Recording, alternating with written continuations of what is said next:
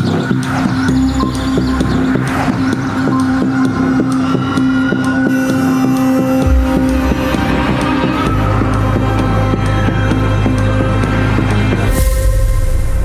Нас всегда был такой принцип, и мы до сих пор на этом принципе стоим. Мы боремся не с людьми, мы боремся с проблемой, понимаете? Мы никогда не выбирали для себя каких-то персональных врагов в лице тех или иных чиновников или менеджеров каких-то компаний. То есть э, мы всегда стремились к разрешению проблемы. Мы никогда не боролись с личностями. И это, на мой взгляд, главное, что защищало нас многие-многие годы. Это Дмитрий Лисицын, бывший директор организации «Экологическая вахта Сахалина». Лисицын почти 30 лет занимается защитой окружающей среды на Сахалине, и за это он получил премию Голдманов, ее еще называют «Зеленым Нобелем». А в 2022 году экологическую вахту Сахалина во второй раз признали иностранным агентом. А еще через 4 месяца она просто прекратила свое существование. Только за первые пять месяцев 2023 года эколого-кризисная группа зафиксировала 52 новых случая давления на экоактивистов и экологические организации по всей России. Давление бывает самым разным. Активистов держат в отделах полиции, крают штрафами, заводят на них административные и уголовные дела и вынуждают ликвидировать свои движения. За последнее время российское государство признало нежелательной деятельность крупнейших мировых природоохранных инициатив, типа Гринписа и Всемирного фонда природы. На этом фоне, конечно, легко не заметить маленькие локальные инициативы, типа той же Эковахты Сахалина или Архангельского движения 42 или питерских друзей Балтики. С уходом больших и авторитетных организаций кажется, что вот их борьба уже становится совсем незаметной, что она обречена, тем более, когда против них выступают корпорации или государства. Но на самом деле это вовсе не такая простая история. Всем привет! Это новый сезон подкаста про реальный экологический активизм «Пакет не нужен» от издания Кедр Медиа. И этот выпуск о том, как экоактивизм существует под давлением, и о том, как много всего можно сделать, несмотря на суды, травлю и угрозы. Сегодня мы расскажем о двух инициативах. Челябинском движении «Стоп ГОК», которое 7 лет боролось с постройкой комбината около поселка Томина, и об эковахте Сахалина, которая почти 30 лет защищала природу на самом крупном острове России.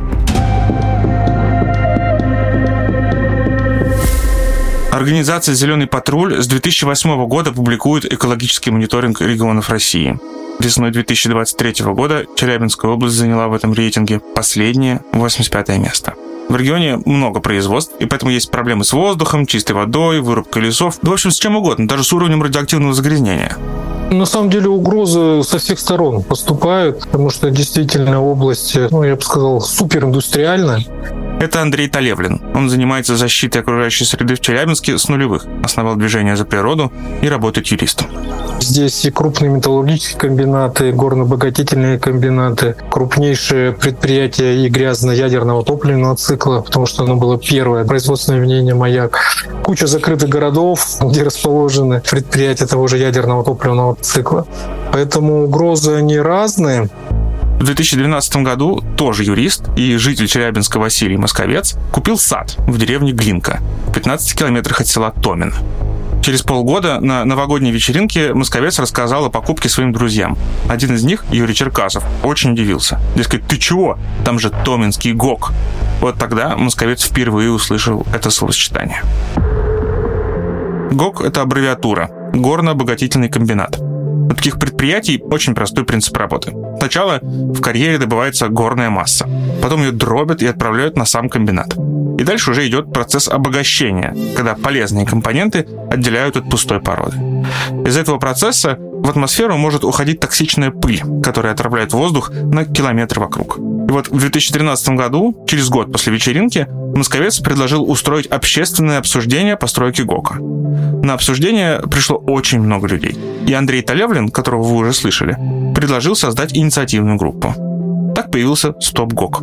А Черкасов, Московец и Талевлин стали его основателями.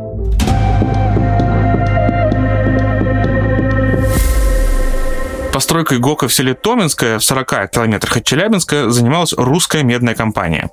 В 2015 году, как положено, в Томинском и соседнем поселках компания проводила слушания по проекту. Но попасть на них жителям было очень непросто, потому что вход в помещение блокировали подростки, которых заранее привезли туда на автобусах из соседних поселков. Тем, кто высказывался против постройки, подростки обещали подпалить дом. Ну, у нас было предложение провести альтернативные слушания, потому что слушания по началу этого проекта проводились в тех поселках, которые рядом с Челябинском, используя административный ресурс. И мы решили сделать настоящие открытые слушания, тем более закон нам позволял в то время, да и сейчас он не изменился, позволяет это делать. Русской медной компании еще принадлежит Карабаш-Медь. Это городообразующий завод в городе Карабаш Челябинской области. И из-за этого завода Карабаш стал одним из самых грязных городов России и мира. В конце 20 века там была настоящая экологическая катастрофа. В городе вымерла растительность, фиолетовая вода в канавах, черный город работного шлака, дикая смертность среди местных. В общем, тогда власти приняли решение закрыть медный завод, и множество людей остались без работы. Через 10 лет завод снова открыли, и вскоре он перешел русской медной компании – РМК. И хотя руководство компании заявляло, что производство модернизировали и выбросы предприятия снизились в 20 раз, в Карабаше долгое время даже не было стационарных постов по контролю атмосферного воздуха, и проверить это заявление было сложно. Да и вообще на этот момент у РМК сложилась довольно плохая экологическая репутация. При этом РМК – это одна из крупнейших металлургических компаний с неограниченными ресурсами. Строительство Томинского ГОКа было лишь очередным проектом, и руководство компании, в общем-то, не ожидало серьезного сопротивления. Местность, где расположено это предприятие, имеет прямую гидрогеологическую связь с рекой Мяс, по которой нам поставляется вода. Это активистка Стоп ГОК Надежда Вертиховская. Она технолог по образованию и в целом имеет очень особую оптику на происходящее.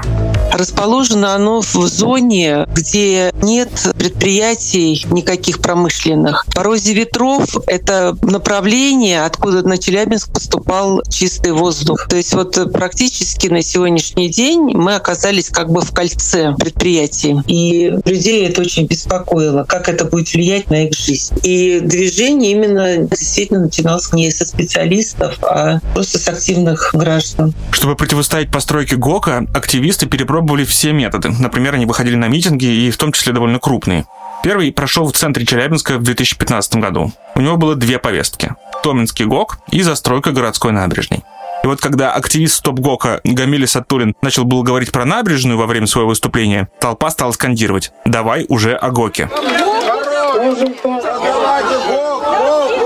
Следующий митинг был посвящен только ему. На него пришло 5000 человек. И, надо сказать, это произвело впечатление на власть. Уже через месяц Общественная палата Челябинска организовала слушание по проблеме Томинского ГОКа. Том же 2015 году местные жители и активисты Стоп ГОК стали выходить на одиночные пикеты и стояли каждый день в администрации губернатора. Самое активное это было, когда мы выступали, организовывали митинги, пикеты, и одиночные пикеты, и информационные пикеты. Людям раздавали листовки. Вы знаете, ведь до сих пор есть люди, которые про этот Томинский ГОК ничего не знают, потому что на тему Томинского ГОКа наложено табу, как будто его не существует. Почти сразу на активистов стали давить. Уже в марте 2015 года Минюст признал движение Александра Толевлина за природу иностранным агентом. Формальная причина состояла в том, что за природу получило пожертвование от неправительственной организации Норвежское общество охраны природы. А политический мотив иноагентства – это противодействие постройке ГОК. Если что, так было написано в судебных материалах. Изначально привлекли к ответственности нас, где в протоколе первым было указано, это противодействие проекту строительства Томицкого ГОК. Это официальный протокол административного правонарушения, который нам вменили. Здесь пошло давление через средства массовой информации, узкомедная компания там наняла себе журналистов чистоплотных, которые начали э, выступать и давить. И правоохранительные органы сначала внесли в соответствующий реестр, тогда это называлось организация, выполняющая функции иностранного агента. Это сейчас иностранный агент уже прямо называется. То есть внесли в реестр и в 2015 году ликвидировали от лица движения за природу, а тут нужно понимать, что StopGOG — это не юридическое лицо. Активисты с 2014 года пытались добиться от русской медной компании проектной документации Томинского ГОКа, которая была нужна для проведения общественной экологической экспертизы. Им даже удалось добиться в суде ее выдачи, но вслед за признанием движения за природу иностранным агентом движение ликвидировали. И из-за этого в результате получить документацию так и не получилось, ведь истца юридически больше не существовало. Но сам Стоп-ГОК никуда не делся и продолжал привлекать внимание к проблеме всеми возможными способами. В 2016 году благодаря активистам прошел экологический аудит проекта ГОКа экспертами из Уральского государственного горного университета.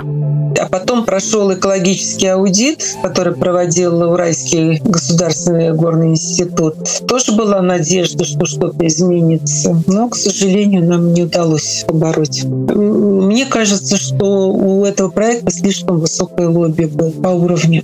Аудиторы решили, что проект соответствует нормам, но рекомендовали рассмотреть альтернативные варианты складирования хвостов. Ну, например, переводить их в другие места, вроде Коркинского разреза.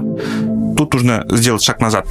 Хвостами в горном деле называют те отходы, которые остаются от обогащения руды. В них очень много токсичных и иногда радиоактивных веществ. И вот для хвостов строят хвостохранилище, обычно в нескольких километрах от заводов, и спускают туда отходы. А Коркинский разрез — это карьер глубиной 500 метров, где до 2017 года добывали уголь, но после закрытия месторождения он стал проблемой. Остатки угля внутри разреза периодически загораются и задымляют окрестности. Края карьера осыпаются и создают опасные ситуации, но при этом он находится недалеко от ГОКа. Так что предложение заполнить его хвостами позволило убить сразу двух зайцев и сэкономить государству порядка 30 миллиардов рублей. Что нам удалось за это время? То, что был изменен проект, отказались от гидрохимического производства, отказались от хвостохранилища, перешли там на использование коркинского разреза, назвав это рекультивацией. По сути дела, туда все эти хвосты обогащения сбрасывают.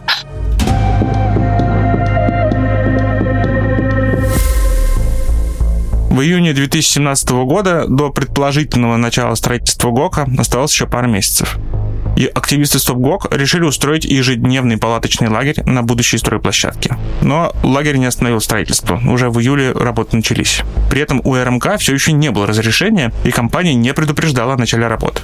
Рядом со стройплощадкой постоянно происходили конфликты, которые доходили до драк строителей с местными жителями. И в сентябре активисты решили поднять ставки. Амиль Асатулин, вот тот самый, который еще в 2015 году выступал на первых протестах, и активист Евгений Медведев попытались поджечь заготовки заготовки на стройплощадке. Они вышли ночью, взяли с собой коктейли Молотова, перчатки, нож, лопаты, почему-то флаг Гондураса, газовый револьвер и два транспаранта. Вызвали такси, доехали до ближайшей деревни и пешком дошли до стройплощадки ГОКа когда бутылка с зажигательной смесью полетела на площадку, из засады выбежали сотрудники полиции, которые забрали активистов. Когда только началось строительство, была совершенно провокация в отношении Гамиля Асатулина, и он был арестован. Я тогда не была знакома еще с Гамилем. Там то ли поджог, то ли... В общем, ну, провокация. Я считаю, что это была провокация. Потом э, вот на Московца было, было давление, тоже вот его привлекли, что он якобы якобы инициаторы этих поджогов. Активисты считают, что вся затея с поджогом – это провокация Медведева, который на самом деле был агентом правоохранительных органов. А Сатулина, Медведева и Московца стали судить за подстрекательство хулиганству. Суды тянулись очень долго, а Сатулин провел полгода в СИЗО, но всем троим в итоге дали условные сроки это давление, к сожалению, оно оказало свое действие. То есть выбили тех лидеров, которые вели за собой, которые не жалели своего мнения, времени, вернее, не жалели своего времени, работали постоянно, профессионально. Чем работали? После уголовных дел в движении ухудшились отношения между участниками и начались разногласия. Во многом из-за того, что Московец после судебного преследования не хотел организовывать новые митинги и искал другие пути протеста. Из-за этого Стоп-ГОК покинули несколько человек, которые стояли у истоков. Например, Юрий Черкасов.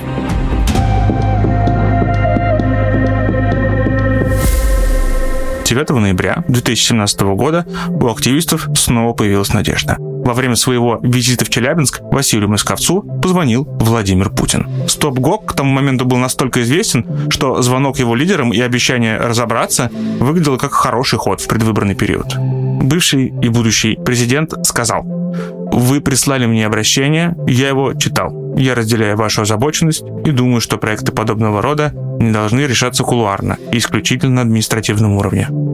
И все стремительно завертелось, даже несмотря на уголовные дела, заведенные на лидеров движения.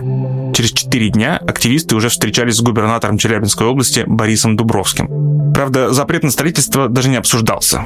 Глава региона начал с того, что ГОК может быть реализован с минимальными последствиями для экологии. И в итоге звонок президента ничего не изменил. У нас были после звонка президента Московцу, были организованы встречи, проходили заседания в общественной палате Челябинской области. Но, как правило, эти встречи приходили как презентация русской медной компании. То есть э, фактически мы как бы всю информацию донести не могли. Нас обрывали или, знаете, вот назначали заседание там в течение двух часов. Из этих двух часов на обсуждение ну, минут 20, а остальное это все презентация. То же самое у Дубровского губернатора было, да, когда пригласили после звонка президента пригласили московца, и тоже вместо того, чтобы обсуждать, были приглашены представители русской медной компании, и тоже все это было спущено на тормозах. Единственной уступкой в адрес протестующих стало увольнение министра экологии Челябинской области Ирины Гладковой, которая раньше работала в русской медной компании. В разговоре с Московцом Путин еще упомянул, что комбинат не может быть построен, так как в январе 2018 года вступит в силу закон о том, что проектная документация таких объектов должна проходить государственную экологическую экспертизу. То есть должно быть проверено все предприятие в целом, а не проекты отдельных цехов. А русская медная компания как раз проводила экспертизу на каждый цех по отдельности. Но закон вступил в силу только в январе 2019 года, а русская медная компания продолжала строить по цеху и параллельно проводила слушания на следующие достаточно профессиональные шаги были, и поддержка была очень серьезная. Но, к сожалению, даже вот эта вот поддержка, мнение населения, они не оказали должного воздействия. Проект все-таки заработал.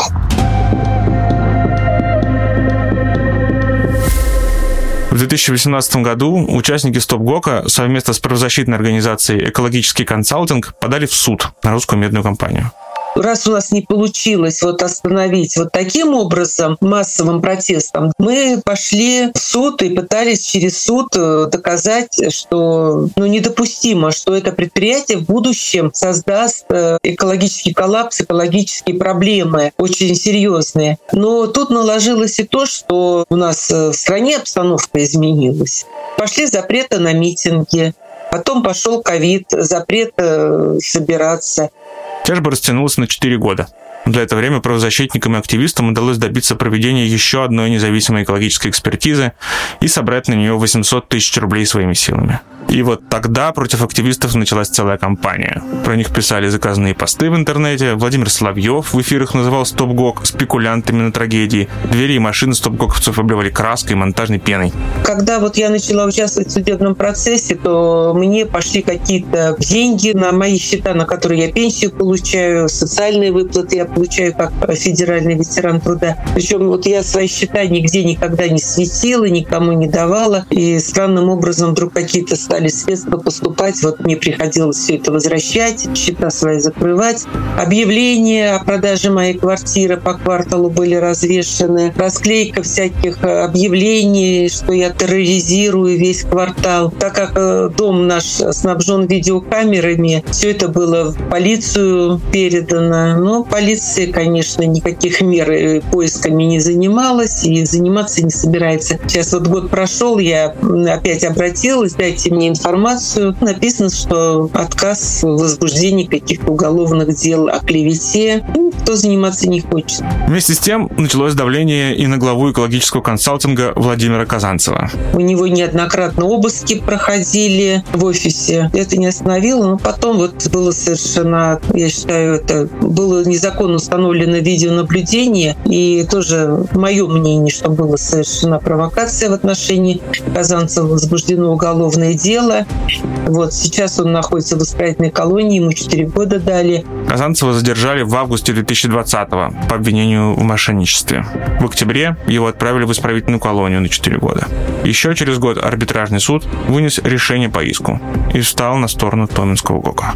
В мае 2021 года было вынесено определение арбитражного суда об отказе в удовлетворении иска. Потом а, была подана кассация. В январе 2022 года должно было состояться заседание вот, э, в суде кассационном в Екатеринбурге, тоже было отказано. Потом арест Казанцева, юриста Казанцева, и дальше уже ну, решили не подавать иск, потому что предприятие уже начало работать. На сегодняшний день Владимир Казанцев — единственный участник борьбы против ГОКа, который в итоге получил реальный срок. Но помимо этого борьба с постройкой обернулась десятками административных дел, судами, обысками, угрозами, провокациями, драками.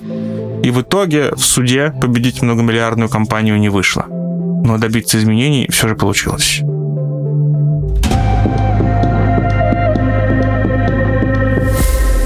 Государства и большие бизнесы часто давят на активистов совместно, вот как в истории Стоп Гока. И дело тут может быть в лоббизме или в концентрации власти в руках какого-то очень узкого круга людей.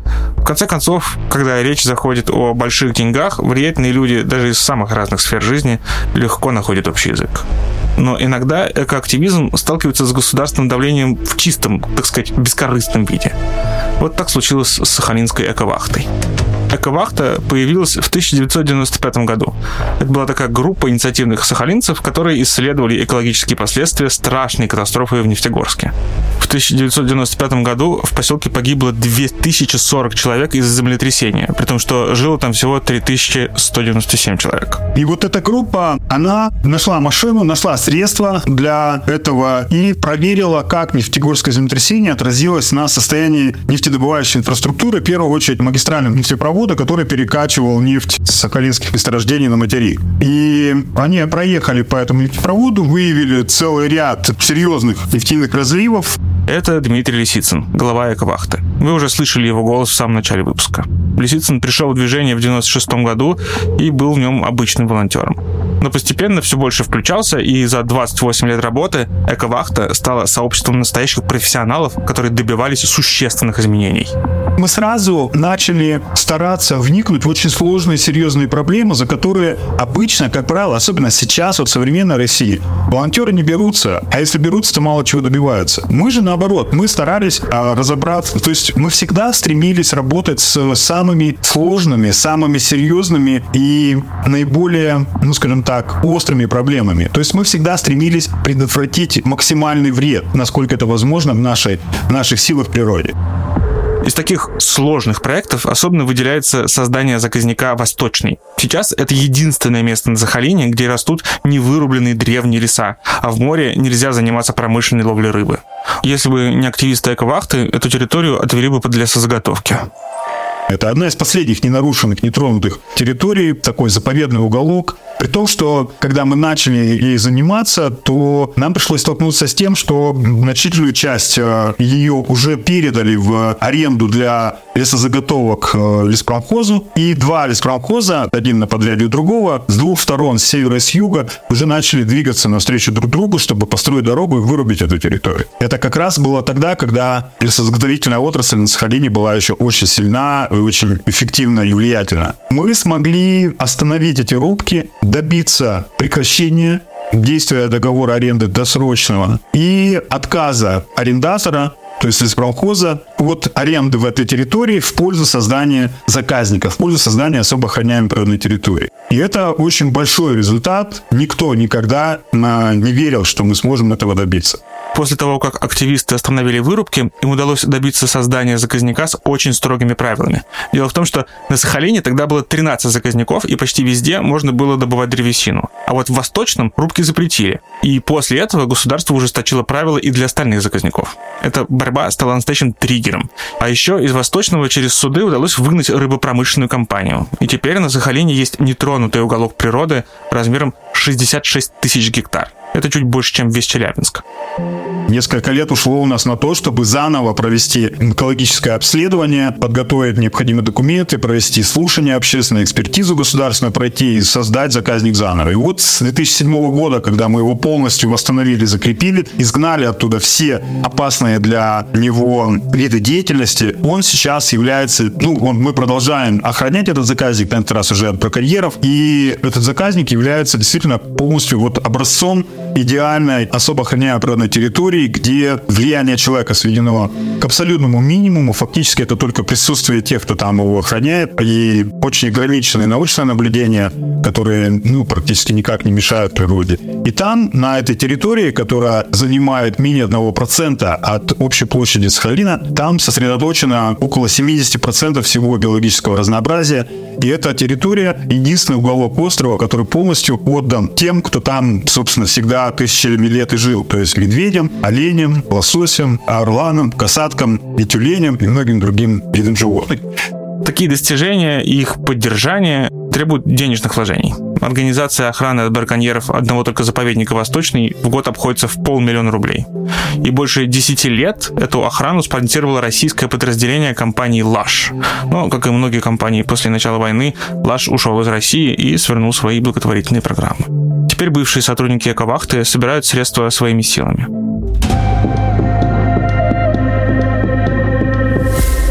Вообще, финансирование – это очень важная история для таких проектов. В России его найти сложно, так что Эковахта, как и многие российские организации, искала и иностранные фонды по поддержке экологических инициатив.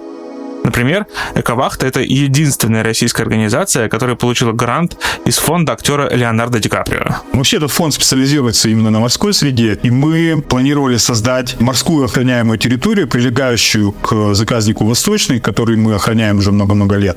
Потому что там на территории заказника есть две крупные лососевые реки, которые очень немногие в мире реки, которые содержат большие популяции диких тихоокеанских лососей при этом не испытывают никакого прямого воздействия.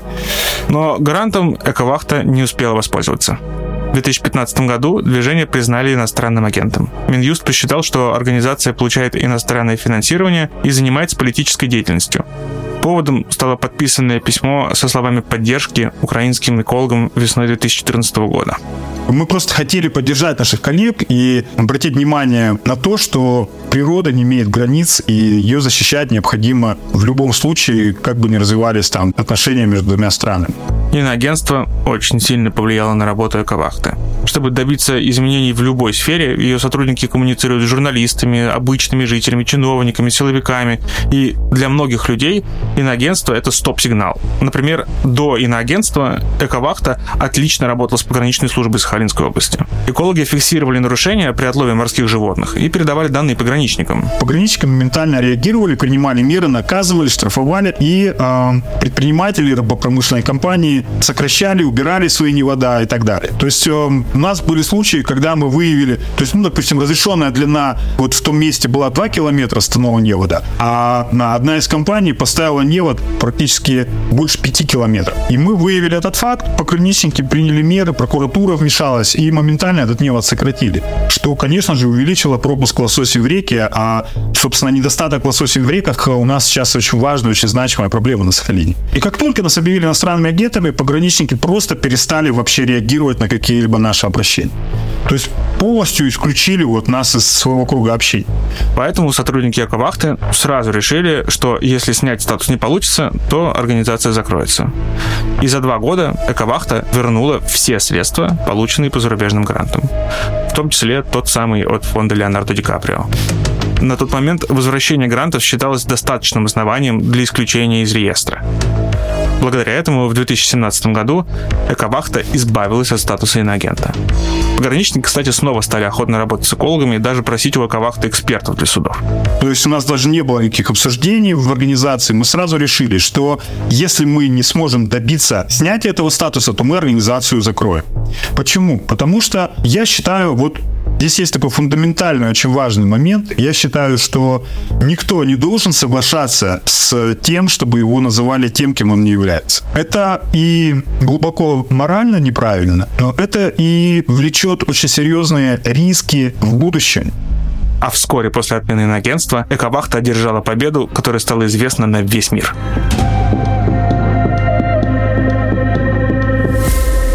В России уже десятилетиями с нулевых еще ловят касаток и белух, а потом продают их в китайские дельфинарии. Отчасти это даже легальный отлов. У компаний, которые этим занимаются, есть квоты от Росрыболовства. В 2018 году в Охотском море выловили 11 касаток и 90 белух. Их должны были отправить в Китай. Животных держали в морских вольерах, такой как бы китовой тюрьме в бухте Средняя на юге Приморского края.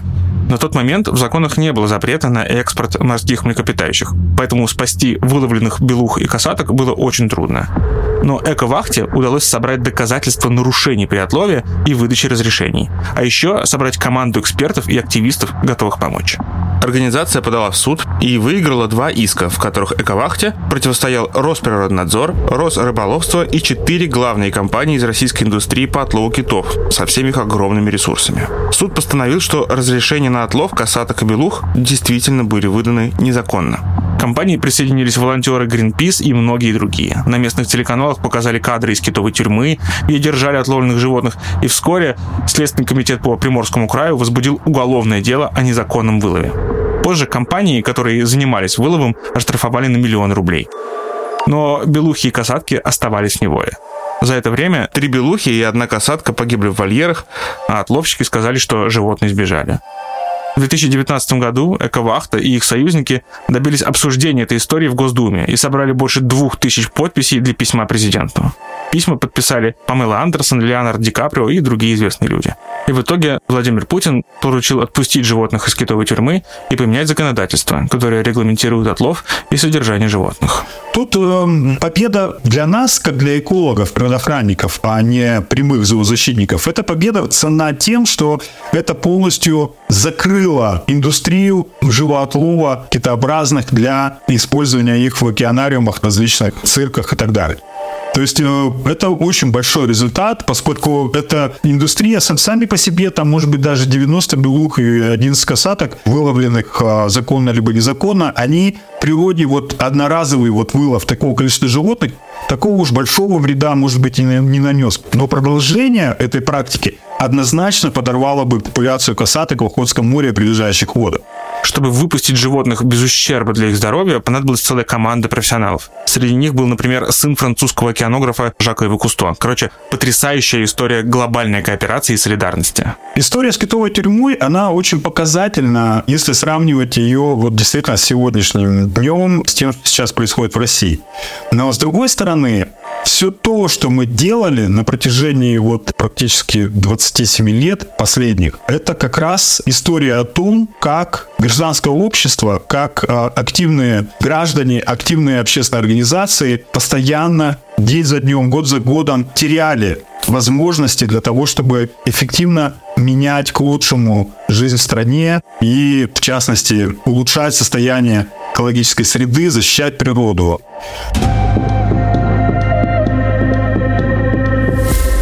Через три года после истории с китовой тюрьмой Эковахту снова признали иноагентами. Причем незадолго до этого организация успешно прошла плановую проверку Минюста, но все изменилось. Иностранным влиянием Минюст счел то, что некоторые сотрудники Эковахты работали еще и в Центре изучения и сохранения лососевых рыб. Это другая сахалинская организация, которая получала иностранные экологические гранты и которую тоже признали иностранным агентом. Второй раз бороться с иноагентством Эковахта не стала. Тем более с прошлого раза законодательство стало гораздо строже. И вот этот закон об иностранном влиянии, он не оставил нам шансов и возможностей дальше продолжать работу. Не потому, что это нельзя было делать, нет. В принципе, любой иностранный агент может работать и дальше, и даже получать иностранное финансирование. Но те риски, которые создает этот новый закон для иностранных агентов, мы посчитали для себя неприемлемым. 7 апреля 2023 года экологическую вахту Сахалина закрыли после 28 лет работы. Но Лисицын и другие активисты продолжают работу. Например, все так же каждый год охраняют заказник Восточный от браконьеров совершенно непонятно, что будет дальше. И вот у меня полное ощущение, что вокруг меня все живут вот таким, знаете, ожиданием вообще, а, к чему все это приведет, то, что сейчас происходит. То есть э, это очень большая, огромная просто нестабильность э, в ситуации, очень много неизвестных. И если говорить в моменте, то, конечно, это очень резко сократившиеся окна возможностей как-то влиять на ситуацию. Тем не менее, они существуют, и мы стараемся, пытаемся эту работу продолжать, и, и будем продолжать ее, насколько у нас хватит сил. Главное, что объединяет истории Стоп Гока и Эковахты, это не статусы от Минюста и даже не забота о природе сама по себе. Это вещи довольно непримечательные. Главное – это феноменальная готовность ввязываться в абсолютно неравные схватки и поразительные результаты в процессе. И Стоп Гок, и Эковахта – это люди, которые были очень далеки от центров принятия решений во всех смыслах, а потом стали этими центрами сами, не изменяя себе и своей задачи. Но пускай последнее слово останется за активистами. Снупгок дал опыт, по сути, показал, что в то время, да, показано, что если сообща достаточно четко и профессионально выстраивать кампании против реальных да, угроз, то можно а, достичь ну, достаточно существенных результатов. А опыт всегда ценен. Это был подкаст «Пакет не нужен» от издания Кедр Медиа. Подписывайтесь на подкаст там, где вы обычно слушаете подкасты, и оставляйте комментарии и делитесь проектом с друзьями. А если вам интересна тема, но в этом эпизоде мы успели рассказать не все, читайте издание Кедр Медиа. Ссылки на него вы найдете в описании выпуска. Над эпизодом работали сценарист Иван Грабарник, звукорежиссер Дима Вукс, продюсерка Эмма Барсегова, а редактор и ведущий — это я, Семен Шишенин. Пока!